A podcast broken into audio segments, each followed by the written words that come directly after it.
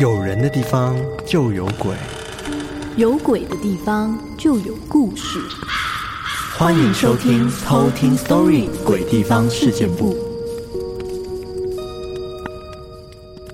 嗨，我是康娜，我是卡拉，欢迎回到《鬼地方事件簿》。今天是我们二零二四年的第一集，哇，开春第一集，祝大家新年快乐！新年快乐！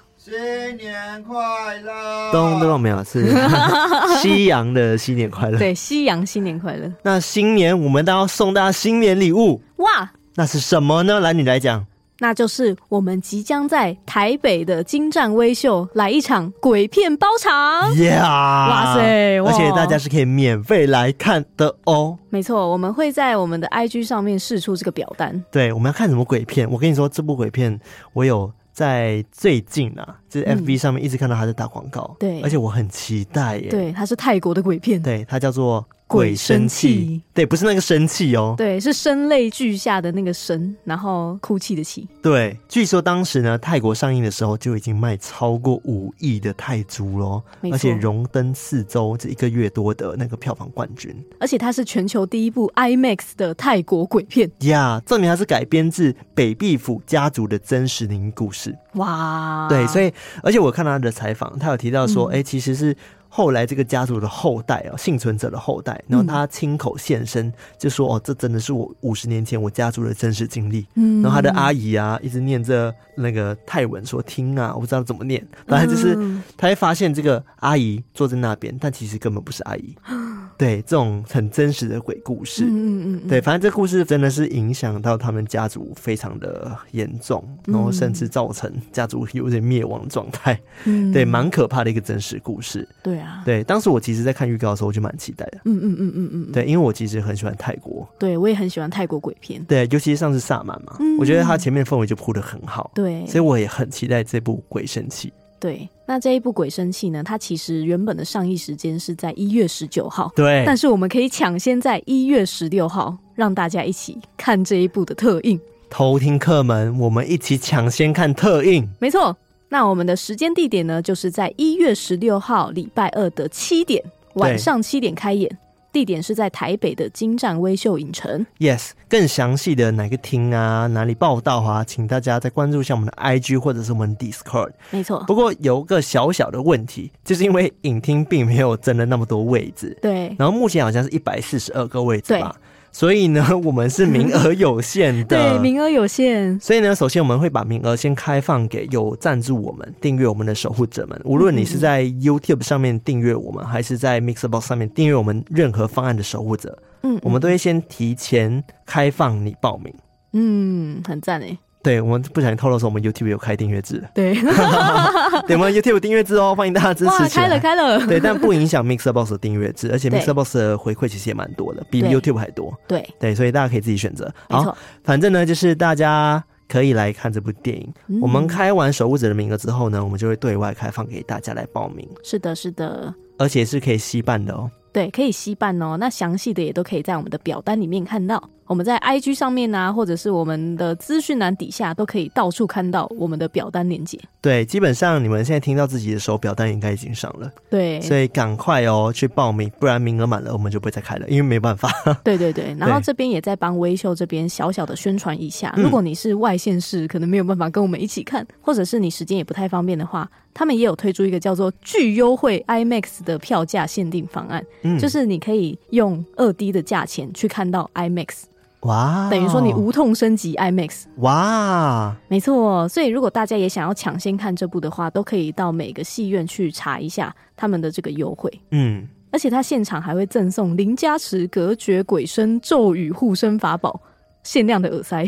哦，耳塞吗？对，它的 title 很长，嗯，然后它是数量有限，也是送完为止。嗯，那大家如果想要去看到他们购票优惠相关的资讯，也都可以到他们各大的影城上面去看，就可以看到喽。嗯我只能说，如果你没有跟到我们这一次的特映会的话，那就自己买票去看吧。我觉得一定很值得的，所以推推大家一定要去支持这部电影哦。没错。好啦，那这一年呢，新的开始，但我们还是要继续讲我们的鬼地方啊。没错，一样讲好讲满啊。对，因为我发现还有很多鬼地方可以讲，蛮有趣的。对，有待挖掘。对，所以我们再做一个几集吧，我们再换单元好了。没错，不急不急，慢慢来。好，那今天呢是我要讲鬼地方，这个鬼地方大家一定都非常非常的熟悉，它就是传说中的九份。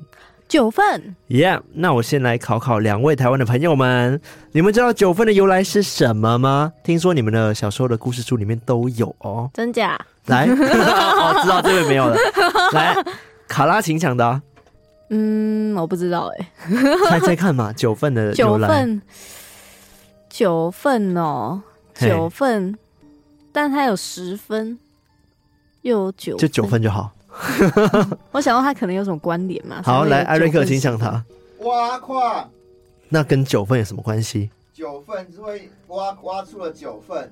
嗯，跟接近哦，是这样子。好，我来讲他的故事啊。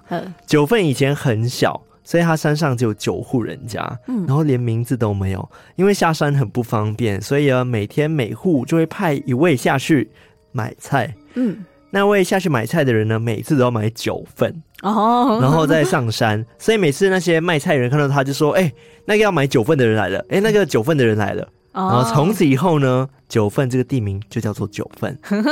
对，但有学者在那边考证说，因为其实九份在金矿产业之前，以前是采樟竹脑为业，嗯，所以呢，以前有九十口樟脑灶，而十口灶为一份，所以总共就九份，听得懂吗？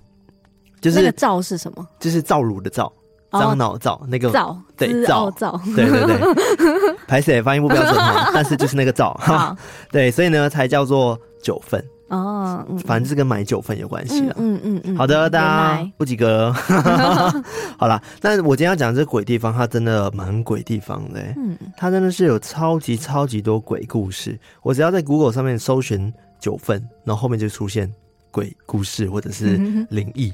等等的，会不会跟他是在山上有关？对，我觉得一部分也是跟山上有关。那我们等下再来聊这个九份的故事。嗯、在鬼地方开始之前呢，我们先来讲一个偷听客的故事。那这个偷听客呢，叫做提米。提米，对，他有留言说：“亲爱的康纳、卡拉、艾瑞克，你们好，我是前几个月刚加入的偷听客。”很喜欢大家的投稿故事，跟你们精心准备的单元，精彩的内容让我每天骑车的时候不无聊。这个故事是发生在去年的圣诞节，想说刚好圣诞节快到了，我们刚好在圣诞节之后，对，分享这个亲身经历的故事应景一下。虽然没有到令人吓尿的恐怖，但这个灵异的经验让我觉得特别有趣。希望可以被你们选上哟。对了，虽然我没有像灵媒或神明代言人那样厉害的体质，但我蛮常做预知梦跟梦中梦的。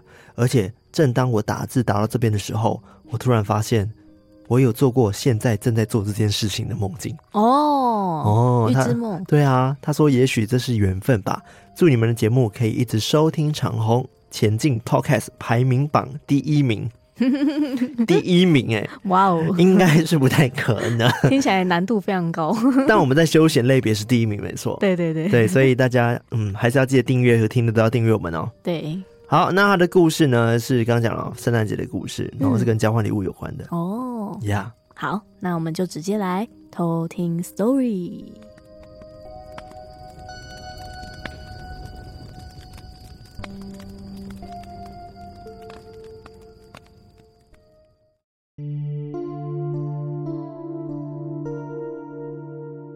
以往我们单位每年圣诞节都会举办交换礼物的活动，除了正式的礼物之外，我们也会有地狱礼物的环节。而且我们每次的主题都不同。这次的主题是每个人写两个形容礼物的词丢进签筒里面，大家再各自抽出两张，并按照上面的形容词来准备自己的地狱礼物。而我抽到了其中一位同事。他必须要帮我准备一个冰冰的和庄严的礼物。我打开袋子之后，有点吓到，因为袋子里面竟然是一尊木雕的关公雕像。这个雕像大约三十公分，外表像是刚刚刻好之后，还未做任何的上漆或者上蜡的保护，所以摸起来有点粗糙，看起来也都没有开过光的痕迹。这个雕像会让我有一种莫名其妙的违和感，但又是说不上来的怪感。当大家看到这尊雕像的时候，也很惊讶，都在询问他这尊雕像到底是从哪里来的。同事便笑笑的说。那是她之前当时的男友某天不知道从哪里带回来的东西，后来跟男朋友分手之后，对方都没带走，所以他就一直把它放在收纳箱里面。刚好这次觉得符合了冰冰的跟庄严的礼物，所以他就把它拿出来了。虽然我觉得很无奈，但我还是默默的就把它收下。当天晚上。下班之后，我便带着他骑车回家。当我骑到每天回家路上都会经过的一间土地公庙的时候，我突然觉得我的右小腿有被什么东西抓了一下的感觉。当下也想说，应该是自己想太多了吧，所以也没有很在意。回到家之后，我便把那尊关公像放在我的桌上，就先上床睡觉了。不知道睡了多久，突然间我睁开了眼睛，醒了过来，而且是超级清醒，完全没有睡意的那种。正当我在思考为什么会这样的时候，我突然发现，我现在这个睡姿跟眼睛睁开来直视的那个方向，是我放那尊关公雕像的位置。我心想说：“哇，不会吧？现在都几点了？”就在我想完这件事的同时，我看一下手机的时间，正好是凌晨的三点三十三分。我看完时间之后，我不知道为什么，直觉的就把目光转到我房间的冷气上方。当我往那个方向看过去的时候，虽然我没戴眼镜，没办法看得很清楚，但很明显的，我看到那边有一团黑影。就像是一只黑猫趴在冷气上方一样，盯着我看。当下我有点受到惊吓，但我觉得那团黑影应该没有想要伤害我，所以我在心里默念：“不好意思，现在真的很晚了。如果我现在再不睡的话，我上班一定会迟到。请你让我先睡觉，明天再把你还回去好吗？”说完的当下，那团黑影也似乎有回应的动了一下。我便突然涌上睡意，再度睡着了。隔天，我立马把关公雕像带回去给我同事，并跟大家说我昨晚碰到的事情，也念了一下我同事要他好好处理这尊雕像。而我同事还是笑着跟我说，他之前在家睡觉都没有碰到这样的事情，那他还是把它放回收纳箱好了。从那次之后，到现在也没有再听到这个同事提起那尊雕像的事。也许那尊雕像是真的不想被这样子送出来吧。这就是我今天的故事。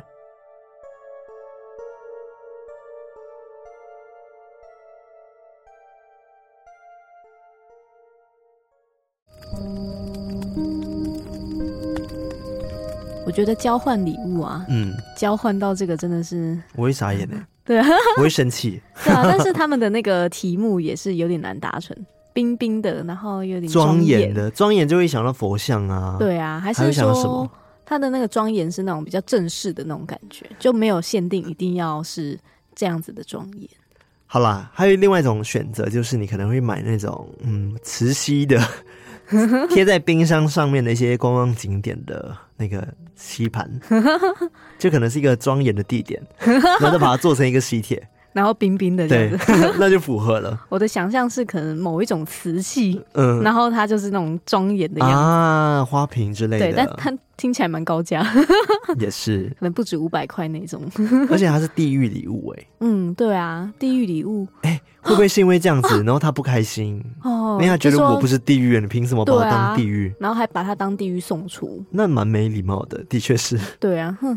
不知道哎、欸，我觉得也是有可能跟这个主角没有太大的缘分呐，嗯，所以他可能就想要离开他之类的。对，可能也想说，哦，我都在那个家那么久了，嗯、就是没有想要移居的概念。嗯，但很恶哎、欸，你想一下，晚上你睡觉起来的时候，一睁开眼睛就是那个关公雕像，然后再来你转向的时候，就看到冷气口上方有团黑影这样子趴着看你。嗯。很可怕，真的很可怕。感觉就是真的，他不想在这边。嗯，而且很奇怪的是，他有说他当下感受到黑影的时候，他是完全清醒到不行的。嗯，对。直到他道完歉，跟他说不好意思，我要睡觉了这件事之后，他就突然间睡意涌上，那就睡着了。嗯嗯嗯嗯，很神奇耶。所以感觉真的是那个东西在告诉他，在跟他沟通。对对，酷酷酷酷，好。大家交换礼物不要乱来哦，对，不要乱换哦。是的，好啦，今天是我讲九份的故事嘛。刚刚讲说九份的鬼地方真的很多，嗯，那其实九份就是一个山城，对。然后它闹鬼的原因其实跟以前历史也有很大的关系。就在日治时期的时候，因为当时就是有很多战俘被关在这边，嗯，然后就有很多伤亡的事情在这边发生。对，我等下会详细的描述这一块。所以，因此呢，九份其实除了叫做山城之外，也有别称叫做鬼城。哦，直接叫鬼城吗？对，就那么直接叫鬼城。真的，它鬼故事真的太多了。我今天整理的资料还蛮庞大一份的。嗯，这主要是闹鬼的事情太多了啦。嗯、有九份吗？呃，可能 more than 九份哦。好，那你想要九份的话，你会想要什么？九份哦，那个红糟肉霸丸。嗯，除了吃之外，那个很漂亮的灯笼楼梯啊。那你还有想到往上走的时候有一间店吗？哦，嗯、一间店。对，艾瑞克，你有印象吗？你有去过九份吗？我有去过九份。那你有看到一间很特别的店吗？什么店？面具店有印象吗？你们有啦，有还是有点印象。就是往上走的时候，它好像附近就是有卖那个哦姨的。嗯嗯嗯的店，然后再往上一点点，就一间面具店。它是独立的一间的，对对对。然后它门口就摆了好多很可怕的面具，嗯嗯。然后进去要收费，对对对。他那时候收费是五十元，其实没有很贵。嗯。但因为我当时其实站在门口，我就觉得很不舒服了。嗯。我印象非常深刻，是因为我那时候就站在门口，我就已经头晕了。嗯。我就没有办法踏进去，我就觉得这里怪怪的。嗯。后来我在今天在找资料的时候，我才发现哦。原来那间面具店呢，叫做泥人吴鬼脸馆，就是它的作者姓吴，叫做吴自强。嗯，对。然后他有一个称号，就是泥人吴这样子。泥人是哪两个字？那个烂泥的泥，泥巴的泥，对，泥巴的泥，对对。因为他这些面具都是用泥做成的哦，对，所以是泥面具的概念。嗯，他在这个泥人吴脸馆里面呢，其实有超过两千多种不同面貌的面具哦。而且有些看起来很像正常的人，不过你往后走出来，你会发现，哇，他有很多超级恐怖的面具哦，可能是脸是歪七扭八的啊，甚至没有眼睛啊，或者是舌头很长啊这种。嗯，然后我就想说，嗯，他是在做鬼的脸吗？哦，还是怎么样的？很像那种日本会有的那种面具。嗯，但他比他恐怖更多哦。对，你会觉得哇，他创作了两千多种的面具，但没有一个重复，很厉害。嗯嗯，嗯。对，后来呢，就有记者去访问他，就讲说：“哎、欸，那个面具是你的创作吗？”其实不是哦。他说：“其实他有灵异体质，他只是把他看到的那些灵魂画出来。”哦，好厉害！对，把它做成人脸哦。嗯，他想说，因为有些就是。逝去的亡魂，他们的样貌真的就是那么可怕。因为有人是饿死鬼，他的脸是脸长偏瘦的，嗯，然后再来是嘴巴含黑炭的烧炭鬼，嗯，然后甚至还有溺毙的水鬼，哇，等等的，那样貌都蛮可怕的。他说，因为很像人在死之后有三魂七魄嘛，当他们的魂跟魄慢慢的消失的时候，他们可能会忘记生前的记忆，嗯，所以他在最后一刻的时候会想请他。把他最后的容貌变成一个泥人面具，这样子放在那边。哦，所以是灵体有来找他帮忙。他是这样说了。哦，对对对，他有灵异体质。我有看到很多人去那边参观，然后他有写说进去的时候感觉很不舒服，嗯、而且泥人屋他也会一直跟你讲一些，讲说嗯，你你后面哦怎么样怎么样怎么样的，就感觉他是真的有体质的。哦，那很有趣。嗯，很有趣。然后就连命理老师也说，哎、欸，其实真的很多那些意外或者自杀身亡的灵体啊，他们。可能就是没有大体了，然后想要在最后入土之前可以看到自己的样貌，嗯，所以就会希望有人可以帮他做出人脸这样子。哦，对，所以呢，泥人无其实也是等于在帮这些孤魂野鬼在做一些善事。嗯嗯嗯。好，我现在讲到这个泥人无脸馆，它其实不是在我鬼地方范围里面哦。哦。我只是提到这件事情，我觉得很有趣，因为我印象非常深刻。嗯嗯嗯。因为往上走的时候，我就是觉得很不舒服，从来都不敢进去。嗯嗯。对对对，所以据说现在那个面具馆已经关掉了，哦，好像已经没有营业，我不晓得有没有重开啦。嗯。但大家可以自己去看一下。好，那我接下来要正式进入今天的九份鬼地方了。好，对，九份有很多有名的景点嘛，比如说金瓜石啊，嗯，黄金博物馆啊，黄金瀑布啊，嗯、跟阴阳海，嗯，你都有去过吗？都知道，都知道，但没有实际去过，忘记了。哦，我都有去过，因为我每次只要有亲戚来台湾的时候，我都会带他们去九份走走，然后这些景点我其实有去过两三次，所以还蛮熟悉的。那刚刚讲到说九份因为历史的关系，所以这边有闹鬼潮嘛，对不对？那讲到金瓜石以前呢、啊，其实是台湾首任巡抚刘铭传在兴建台北到基隆的铁路的时候，他就在金瓜石旁边的基隆河发现了沙金，就是沙石的沙跟金子的金这样子。当时因为日本占领台湾嘛，然后他们就发现了这个金瓜石的矿石里面有丰富的金和银，当然遇到这种宝库。日方就不会错过啊，所以他们就开始要进行开采。但是在采矿其实需要很大很大的人力，他们哪来那么多人可以做这些事情？当时的战争呢，嗯，所以根据记载呢，当时台湾有超过二十万的男性哦，已经被迫加入了日军的作战。采矿又是一个高危险的工作，里面有毒物啊，像是吸了高浓度的砷，其实是会死人的。所以那些人力不可能再让他们当完兵之后又再去采矿。嗯，对，刚好那时候在太平洋战争中，日军有突袭马来半岛，然后攻破了英军的防线，就有虏获大批的外国的俘虏。那时候差不多有一千多名的战俘哦，他们被运到台湾，强迫他们进行一些很辛苦的劳役。嗯嗯，然后其中呢，就有五百二十三个人就被押到这个金瓜石旁边，当做奴隶进行开矿。嗯。这些金瓜石的战俘，他们每天都需要爬两百五十阶上去，然后再往下走八百三十一阶，走到那个矿口，然后再来呢，要走八百多阶到那个矿的深处，才能有办法进行采矿。哇，很可怜，而且长途跋涉。对啊，很累很累。再来呢，他们山洞里面又是那种四十度的高温，很常会有四十度高温嘛，所以其实很辛苦。他们采完之后，又要再走回去到他们的营区嘛，需要走一千八百多阶，嗯，再才能回到营地耶。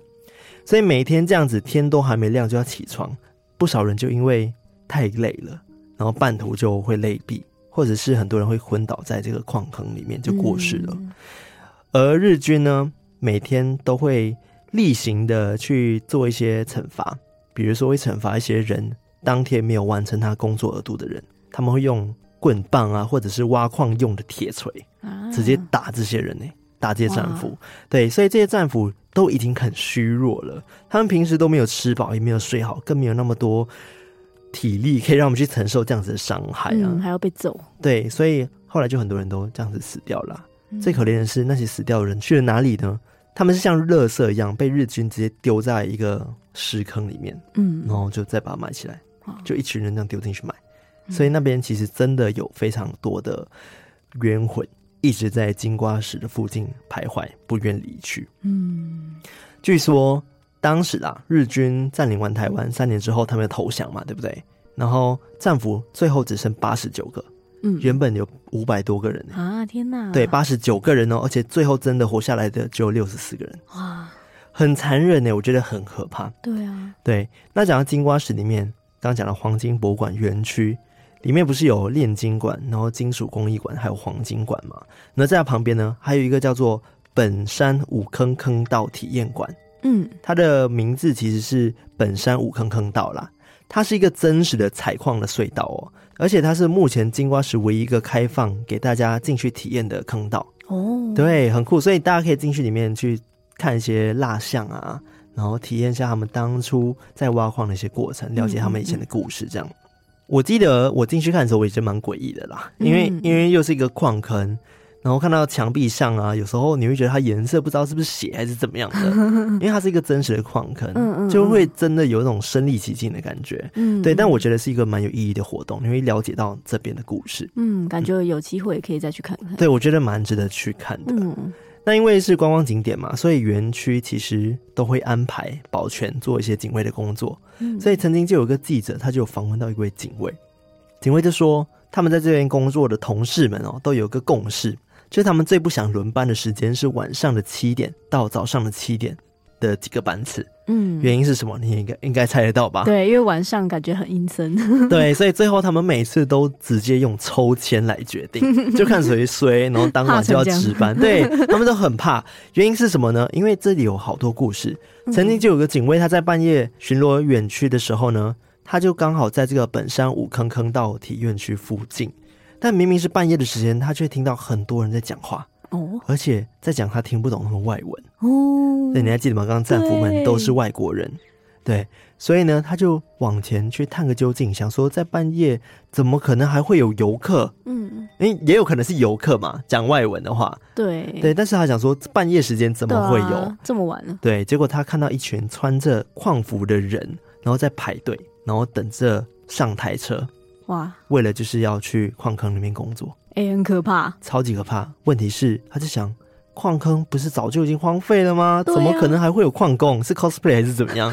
对，会这样想嘛？嗯。结果等警卫仔细看的时候，他差点没有吓死，因为这些矿工身体都是残缺的，有些是断手断脚，然后有些是开肠破肚，哎呦，甚至是。直接没有头的矿工，哇，好可怕！对，所以警卫真的是吓到不行，就逃离这边，就把这个传闻这样子传到他们的这个警卫界里面。嗯嗯嗯，对，不止这样哦，也有警卫说他在看监视器的时候，常常会看到奇怪的影子，会在这个矿坑前面移动。哇，就很奇怪，这个监视器拍的时候，前面这个黑影，然后这边。晃来晃去，晃来晃去。嗯，他是不同的警卫遇到的。对，不同的警卫哦。哦对，还有另外一个警卫，他说他也是在附近巡逻那个矿山食堂的时候，嗯，突然间他就看到像雾气的白烟往他这边扑过来，然后接着他就全身不能动了。哦，然后他就骂了几句脏话之后，过了两三分钟，那个白烟才慢慢的消失，他身体才可以慢慢的动。嗯，对，所以他们是非常的相信这里真的就是有。以前逝去的这些战俘们的灵魂存在，在，嗯，那么多目击证人，嗯，感觉就真实度很高。对，其实有体质人去，应该会有明显的感受。嗯，我个人是觉得这样。嗯、说到这里，我就有想到一个鬼故事，而且我原本已经忘记了，是我发生的，嗯、就是在这个黄金博物馆这边发生的。哦哦哦，来来来，还记得我之前有讲过我跟我干姐去基隆的故事吗？就是那个忘忧谷的故事。Oh, 其实我们其中一天的景点是去这个九份的金瓜石那边。嗯，我印象非常深刻，是那时天气不是很好，然后有点飘雨，所以上山的时候，呃，是有点雾的。嗯，因为我们当时其实想要看的是九份的夜景，所以我们在那个金瓜石那边待的比较晚一点点。嗯、直到我不晓得有没有闭园，好像是要闭园了，它的博物馆都要关了，然后太阳也要下山了，所以整个太阳下山的时候，那边的雾气非常的浓。然后就只剩一些灯在闪烁，这样子，嗯，就非常的有 feel。我印象非常深刻，就是我看到那个灯在一棵树下，在这边晃来晃去，然后它在亮嘛，就觉得哇，这个场景好美。我很喜欢这种很有氛围感的东西，所以我就拿我的相机哦，我手手机，然后就开始录影。因为我刚好看到有个人影在这边要走过来嘛，嗯，因为感觉大家游客要离开了还是怎么样的，嗯，结果我就录影的时候，我录了一分钟多，那个地点其实没有很远。但我不知道为什么那个黑影就一直在前进，但他没有走到我们这边来。哦，对，超级怪的，他也不可能倒退走，嗯、因为前面已经换了。嗯嗯嗯，对，所以他就一直往我们这边走，但是他就是没有前进的感觉。哎、欸，对，我当下就想说，哦，应该就是我没有录完，我就赶快收了就要走了嘛，对不对？嗯嗯，然后我走的时候，我就因为我真的太爱这种场景，我就回头看一下，嗯，就回味一下。然后我回过头看的时候，就发现那黑影不见了。哎、欸，对，所以我想说，不知道是我看错还是怎么样。然后我今天有去尝试找我，对啊对啊，有有留影片。我跟你说，因为它是八九年前的事情了，我完全找不到。我这个手机完全没有那些影片。哇，好可恶！那那个嘞，Google 的那个云端我我也翻过没有哎、欸、啊，好可惜。对，它就是一个嗯，我不知道怎么描描述哎、欸，大家应该可以想象得到，就是雾雾的感觉，然后中间有个黑影在走动，然后上面有一个橘色的光在晃，因为有点风又雾雾的，有个大树这样子。嗯，对，反正我就有一点。印象对于这件事情，我看到这些故事的时候，我才想起来。嗯嗯嗯，嗯，好了，反正这是一个小插曲。嗯嗯，对。那接下来我要讲的是这个金瓜石的太子宾馆，因为它那边是被日本人占据过的嘛，所以它很多建筑其实都是日式建筑。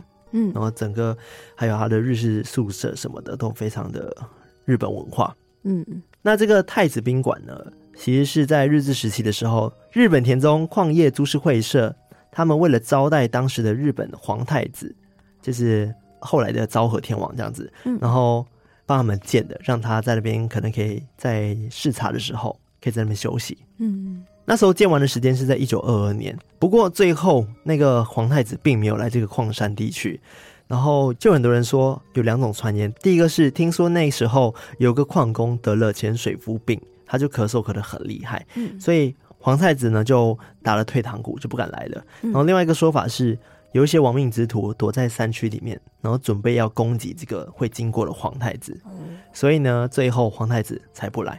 反正就有这样子两个传言啦，嗯嗯嗯，对。但是我要讲他闹鬼的部分呢，因为据说皇太子要来了，所以这个矿业株式会社他就有请了一个特派的人来这边住，然后是一个老管家，嗯，这个管家他叫做荒川，他当时就是专门要来伺候这个皇太子的。结果因为皇太子没有来，他就空忙了一场，然后也感到非常失望，直到他临终前，皇子都没有来。最后他就呃郁郁寡欢，然后最后也死在了这个地方啊。对，后来就有人会看到有一个老人的灵魂会在这个太子宾馆这边徘徊，而且他见到人就会问说：“皇太子来了没？皇太子来了没？”天哪，他感觉是有执念。对，他感觉非常的呃非常的忠诚，嗯，对，非常忠诚的一个灵魂。嗯嗯嗯。听说啦，只要你跟他说没有，他才会离开，他就会摇摇头，那就离开了。嗯但我不知道有没有跟他讲别的啦。嗯，如果说要来会怎么样？嗯，不知道，他就会继续在那边。我是猜他应该不是一个可怕或者是具有攻击性的灵魂。嗯嗯嗯嗯，应该就是很期盼皇太子的到来，但一直等不到。嗯嗯嗯。那刚刚讲到说这个地方其实就是满满的日本建筑嘛，然后有一个地方叫做四联洞，也就是它的日式宿舍。嗯，据说啦，日本鬼片《鬼来电二》。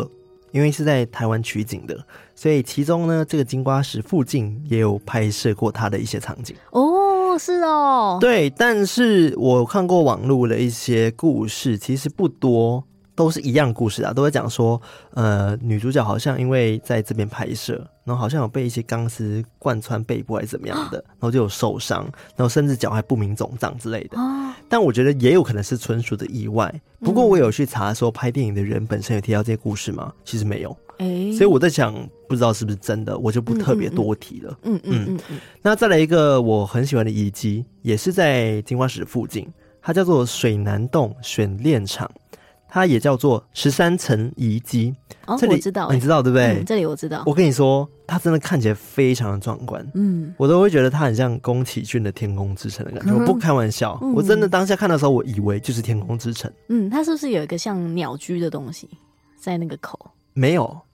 没有，没有，没有，不一样，不一样。Oh. 它是一个，你知道天空之城城堡的感觉，嗯嗯嗯，对，然后好像被遗弃的宫殿的感觉，嗯嗯嗯，对，所以没有鸟居，但它的的确是有神社，但是在别边。哦，嗯，而且这个遗迹，它旁边有三个超级大的管子，它其实是巨大的废烟道，因为以前在采矿的时候啊，会排出大量的铜烟，炼铜的时候呢，它也会产生一种叫做砷，就是刚刚讲的剧毒砷的这个烟。嗯嗯然后会需要这个管子排出来，不然的话那边的草是不会生长的。嗯，很毒，非常的毒。反正我不知道为什么，我去那边两三次，我说真的，我没有在浮夸，我真的觉得它除了漂亮之外，就是有种凄凉美之外，我都会感觉到非常的悲伤。哦，跟这种很难去形容的感受，就是很难过。是超怪的啦，不不知道为什么。然后我记得我今天在找资料的时候，我看到照片的时候，我又不知道为什么眼睛会莫名的泛泪，你知道吗？就看到那遗迹，我就觉得哇，我不知道为什么我觉得很难过。不知道大家有没有这样的感受？去过的人，嗯，或许他真的很有故事，还是怎么样的，我不知道。嗯嗯，对，我觉得当下看到的时候，我真的非常非常难过。但是它真的非常的漂亮。嗯，对，好，by the way，就是水南洞，它十三层遗址，它其实就是。当时日军他们采矿完，需要在这边选矿跟提炼金矿的大基地。嗯，对，就是刚在那个洞口那边采完之后，要走来这边，其实蛮远的。嗯，所以当时就有很多的被虐待的战俘也会在这边离世。一般来说，晚上都不会有人来这边，因为它超级暗，除了可能有危险之外，也很常会听到有人会在你耳边哭泣啊，或者是求救的声音。嗯。对，就是可能真的就是以前那些战俘，然后被在求救，被受到一些残忍的虐待之后，再求我们帮忙吧，我不知道，这、嗯、是蛮蛮可怕的，对。下一个景点，我好像在导览每个景点，啊。对，其实还有一个景点是黄金瀑布啊，但那边没有什么故事，所以我就没有特别提。嗯嗯，再来就是往上走，就会有一个叫做阴阳海的地方。嗯嗯，哇，听起来好像是一个很厉害的海域，对不对？对啊。对，我帮大家科普一下，为什么叫做阴阳海？因为它其实跟灵异一点关系都没有。对，主要是因为当时附近的金瓜石山上富有大量的黄铁矿，然后在风化之后就形成铜、铁离子，然后就融入水中。然后最后呢，它就会吸附在泥沙，变成黄褐色的悬浮物。嗯，然后水就没有办法流通嘛，所以才会出现两种颜色，所以会有蓝色跟金黄色的，嗯、看起来哇就觉得哇一个渐层的感觉很漂亮哦，所以大家才会叫它阴阳海。嗯嗯，对，它其实是一个非常美丽的景点，但其实这边也有一些抓交替的传闻。嗯，好像有听说过哦。有吗？它其实鬼故事也蛮少的，这个阴阳海的部分，嗯、但是还是有抓交替的传闻啦。嗯、当地人就讲说，那阴阳海仿佛是走入生死阴阳交界之处的感觉。哦，对，之前有一个叫海巡第二总队副队长赵永峰就有讲说，在民国九十年的时候，还有发生过船难。据他所知哦，有五个人就身亡了。但是那边属于礁石地嘛，几年前有出现过类似这样子的事故，所以他们觉得有可能是抓交替。然后，或者是抓交替的故事就在这边开始流传。嗯嗯嗯。曾经呢，在二零一四年三月二号的晚上，有个叫做“龙满号”的渔船，它就是不小心撞到礁，然后搁浅了。哦。对，在强风巨浪中呢，虽然船上有十二个人顺利的被救出，但不到二十四小时，同一个地点又发生吊客落海上面的意外。哦。所以他们推测说，哦，因为没有死人，是要换人来代替。嗯嗯嗯。对，所以他们觉得，哦。嗯，会真的这是一个巧合吗？还是真的就有抓交抓交替的？对，反正大家就觉得嗯，很不寒而栗。嗯嗯。不过也有人说，因为那边是峡湾呐，所以浪进来的时候也出不去，所以那边其实本来就很危险。再加上那边礁石也很多，嗯、所以有人发生意外的话，卡在石头里面，基本上就没救了。嗯，对。好，那我刚刚讲的就是金瓜石那一带。的一些鬼地方，就是跟一些矿工有关系的鬼故事，我觉得也是蛮蛮可怕的。但其实除了那边之外，在九份周围还有几个地方，像是不厌亭啊、升平戏院啊，跟一个篮球场。嗯，对。那我小小提到就好，因为我觉得今天重点是在那个金瓜石那一部分，不然会讲很久。对，不厌亭它其实这是一个很漂亮的地方，原本往金瓜石是往上走。但是不厌亭呢是往下走，它是在那个台一百零二线公路上的双溪与九份交界处附近。然后反正就是这个不厌亭呢，它的名字是取自李白的诗句，叫做“相看两不厌”。哦，对，就是因为它可以一面瞭望双溪区全乡的风景。所以它其实是一个非常非常好的观景台，嗯，而且还是真的漂亮，尤其是日出跟日落的时候，是真的美到不行的，嗯，对，它甚至有被列为台湾三十六秘境之一，对。我是没有去过那边，我是都只往金瓜石那边走诶、欸，但它真的蛮漂亮，我看照片真的蛮美的。嗯，但刚刚讲的是白天很美，但晚上就不一样了，因为这边也是没有灯的。嗯，不过我觉得这边的鬼就跟刚刚讲的战俘的鬼魂好像不太一样。哦，这边比较偏向就是一般的女鬼抓交替的感觉。嗯嗯，凉亭的故事大家应该也有听过很多，就是会说会有女鬼在凉亭里面啊，对，或者是会有什么人在附近啊等等徘徊什么的，其实也类似。之前 Dcard 里面就有个人分享说，呃，他叔叔年轻的时候也买了一台新车，就约朋友去这个公路上面玩，然后他们两个玩到天黑的时候才准备回家。当他们下山骑车到一半的时候，后座的朋友就突然间大喊，就拍前面的人就说：“哎、骑快点，骑快点！”那样子。哦。然后 A 的叔叔当下就不清楚到底发生了什么事，只看到朋友很紧张，所以就赶快催油门就加速了。回到九份之后呢，这个叔叔才问。他的朋友说：“刚刚发生什么事了？”嗯，他朋友才讲：“哦，原来刚在骑车的时候，突然感觉有人在拉他的脚，而且是非常用力的往后拉。嗯，对，他明明在骑车，诶，所以他当下就想说，如果他没有加速的话，不知道会发生什么事情。嗯，对。然后另外一个凉亭的故事是，有一对情侣去凉亭，然后他们就在凉亭上面自拍，结果自拍的时候拍到后面有个女鬼，哇哦，对，很可怕哎，就是那么简洁明了。他有很多故事细节啊，就没有讲。反正就是简单来说，就是他在山上拍到女鬼这样子。哦、对，所以就有传说这个凉亭上面有这样子的鬼故事。嗯，就会有一个女鬼在那边。对，那另外一个鬼地方是生平戏院，它是一个相当有历史的电影院啊。嗯，它曾经有经过新北市政府整修过了，所以已经变成一个知名的观光景点。嗯，但。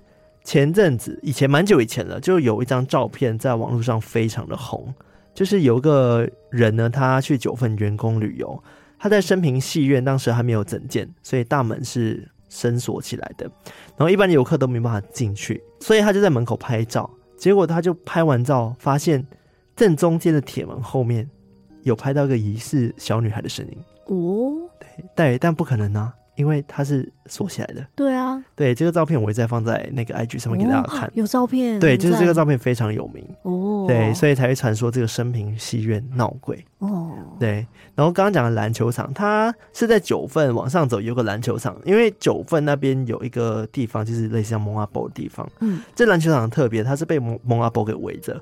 对，所以很多人讲说，你在打篮球的时候，你会感觉好像有很多观众 在帮你加油打气什么的。对，不过我看到很多新闻报道，他们也聊到当地人对于这边的看法。他们说，其实他们就在这边从小长到大。嗯嗯嗯，所以他们并不觉得那是可怕的事情，反而他们觉得跟人神跟鬼都很贴近。嗯嗯嗯，不会觉得是可怕的。嗯，我刚刚也在想说，嗯、那个地方会有篮球场，应该是附近都有民宅，所以他们应该是见怪不怪。对，而且为什么会有那么多坟墓在那边？原因是因为风水上那边好像是一个龙穴哦，风水宝地。对，风水宝地，所以他们才会盖在那边。哦，不过就有人讲说，其实真的他们不怕那些墓地啊。嗯嗯，因为对有些居民来说。那些人可能是他们的阿公阿妈或者爷爷奶奶，啊、就葬在这边，嗯嗯、所以他们可能打篮球的时候，这些长辈们在看他们打球。嗯，那如果他们球不小心打到那些墓地的话，他们最多就跟他讲说：“不好意思，爷爷奶奶。”我们会再注意这样子，嗯嗯，嗯对，所以是蛮和平共处的，嗯嗯，对。不过就有人说啦，因为它就是墓地嘛，所以晚上的时候你还会听到说篮球的声音啊，哦、或者是会有一些阿公阿妈会在篮球场徘徊。但我觉得这是一件很正常的事情，啊，听起来是蛮正常的。对，大致上我今天讲的关于九份的这些鬼地方就是这些，嗯，几乎走遍遍的。嗯，还有一些地方啊，我没讲，那大家可以自己去看。嗯、反正九份真的就是闹鬼圣地。对，我觉得真的是跟他在山上有关系啦。嗯，又很阴凉嘛，尤其是下雨的时候，真的是变成雾的，整片、嗯、整个九份城都是雾的。嗯，对，我觉得还蛮有 feel 的啦。对啊，很漂亮。对，所以据说那边的那个磁场也很怪。嗯，你可能会用 GPS 啊去导航，对不对？你都会鬼打墙，或者是 GPS 乱跑。嗯，对，所以有体质的人去一定会觉得很不舒服。反正听完这些故事之后，我还是不得否认，九份真的是一个非常漂亮，然后很值得去的景点。虽然有很多人讲说，哇，那边商业化啦，然后卖的东西都很贵啊，但是那些景是这辈子没办法被取代的。嗯，对，所以还是推荐大家可以去这边看看。对，因为其实九份以前是没有那么的被受瞩目的。它是因为在早期的时候，呃，有部电影梁朝伟演的，叫做《悲情城市》。嗯，对，因为它里面的剧情好像是跟二二八事件有一些关系的，是蛮敏感的，所以当时这部电影试出的时候呢，对台湾好像也有一定的影响力。嗯嗯，侯孝贤的。对，侯孝贤你知道吗？嗯、对不对？知道，很有名，非常有名的电影。然后因为那时候他的场景就是九份，嗯，嗯，他就拍出九份非常美丽的面貌，嗯，所以很多人呢在看完这个电影之后呢，都会到这边朝圣。嗯、也因为这部电影，九份红了起来。对，而且曾经还有传说，就是、嗯、哦，那个楼梯跟那个红神隐少女，对对对，就有人说哦，会不会神隐少女是因为这边才有灵感？但好像后来宫崎骏否认。对对对对，帮大家澄清一下哦，就是大家都以为那个楼梯真的就是吉卜力工作室当时就是在写那个神隐少女的场景的灵感。嗯、对。后来 吉卜力工作室跟宫崎骏都全面否认，对，就说哦不是、啊，说没有这件事情，没有啦。对，不过还是有很多都市传说的书里面还是提到这件事，说九份就是他们取景的地方，灵感来源这样。对，但其实不是，但其实没有了，真真的没有哦，大家记得没有哦。对，只是漂亮而已。对，反正我觉得九份这个地方真的是一个蛮有戏剧张力的一个地方。嗯，对，它本身的故事反转啊、落寞啊，在就就有一种大起大落的感觉。嗯，所以它其实真的是一个充满故事的小镇。对啊，就是不管是它的真实历史，或者是它整个、嗯、呃，因为气候啊，或者是地形的各种氛围，都很适合去拍那样的电影。它就是一个除了它场景之外，就包含它的故事，真的是记载着这个时代的变迁的感觉。嗯，对，我觉得嗯，推推大家去有故事的城镇。对对对对。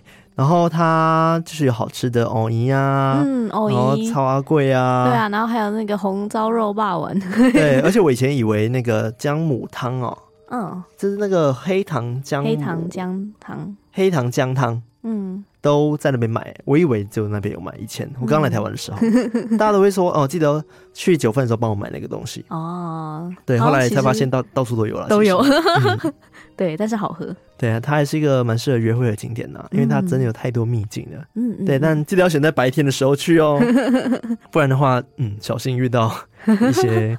嗯，前前辈们，对对，好朋友们，对，好啦，以上就是我今天分享九份这个鬼地方啦。赞哦！我觉得有点变成真的是，就是我们在介绍观光景点。对啊，好想去哦！我也很久没有去九份哎。对不对？你不你不会觉得听我刚刚描述那些黄金博物馆，嗯，这些东西里面的体验感觉就很不错。它里面真的有很多的黄金让你去看，嗯嗯，然后还有一个。玻璃箱里面有放一个很大块的黄金，嗯，那你要手伸进去哦，就是你有看过影片吗？哦，我知道，就是如果你可以把它举起来的话，就让你带回家，对 之类的。但其实有人举起来过，他只送一个晶片啦，小晶片，嗯嗯，小晶片这样子。哦哦，对，哎，我举过，真的太难了。对，我也好像碰过，就我只能摸它，但是我根本完全无法动，因为它很重。对啊，金是真的超级无敌重的东西。对，而且它的洞超小的，就没有办法整只手进去。对，你看。那么小块的金那么重，你在想以前的矿工到底有多可怜呢？哦，哇！而且要爬那么多阶的那个楼梯，嗯，真的是很辛苦，很辛苦。对啊，我怎么连续也不是连续？我上次也在讲矿坑的事件，对，对，希望大家还是可以记得这些辛苦的矿工们。没错，没错。好，那讲完了，那接下来换一个心情，我们来感谢我们的干爸干妈。祝你生日 太多，没有那么多生日。首先呢，要先来感谢在 Mixer Box 上面赞助我们的干爸干妈。哇哦！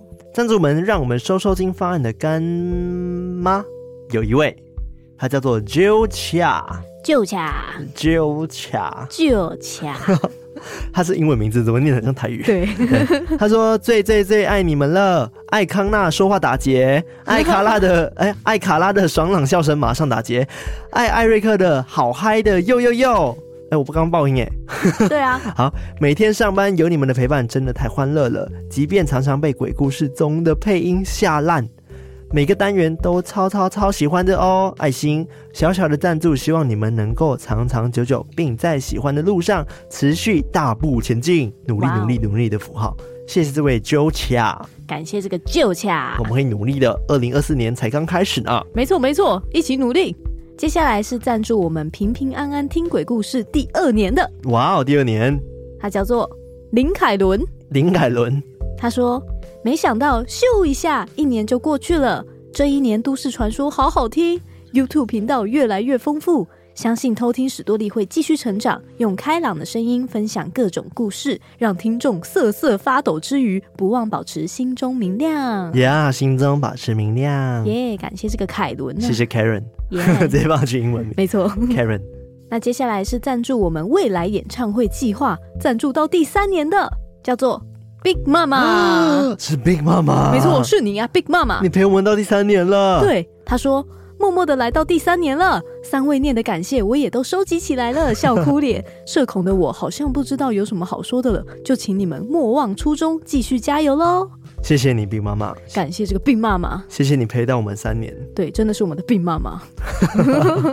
好的，以上就是这一次赞助我们的干爸干妈们啦，感谢大家。好，那刚刚大家应该有听到我们提到 YouTube 开订阅制这件事情吗？没错。对，我们在这边再讲一次，就是我们 YouTube 上面有开了我们的会员制，然后一样有三个方案。嗯，那相关的回馈内容呢，大家可以到我们的 YouTube 上面去看看。对，那如果你是订阅我们 MixerBox 方案的偷听客们的话，守护者们的话，不用担心自己的福利是不是比较少还是什么的，因为我们其实为了回馈给。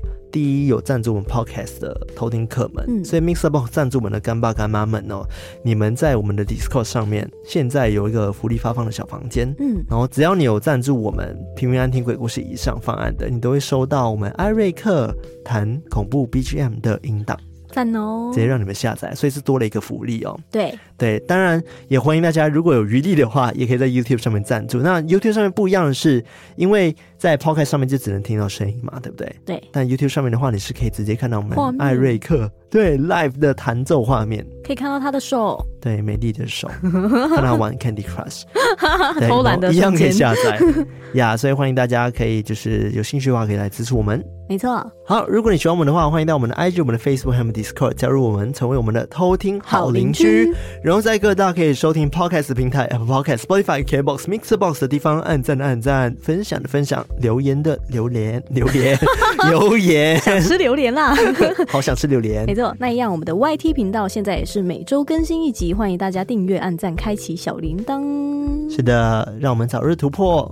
五万，KPI 直接大降低，对，减半。是的，然后最后呢，如果你超级喜欢我们的话呢，也欢迎透过各种管道来 donate 我们，赞助我们。是的，最后如果你很棒的鬼故事，也欢迎投稿。投稿我们投稿箱呢，在我们的 IG 也有，我们的节目资讯栏也有。对，或者是故事太长的话，也可以直接 email 我们也 OK 哦。没错。好，那我们今天到这边，我们下次再来偷听 Story，拜拜。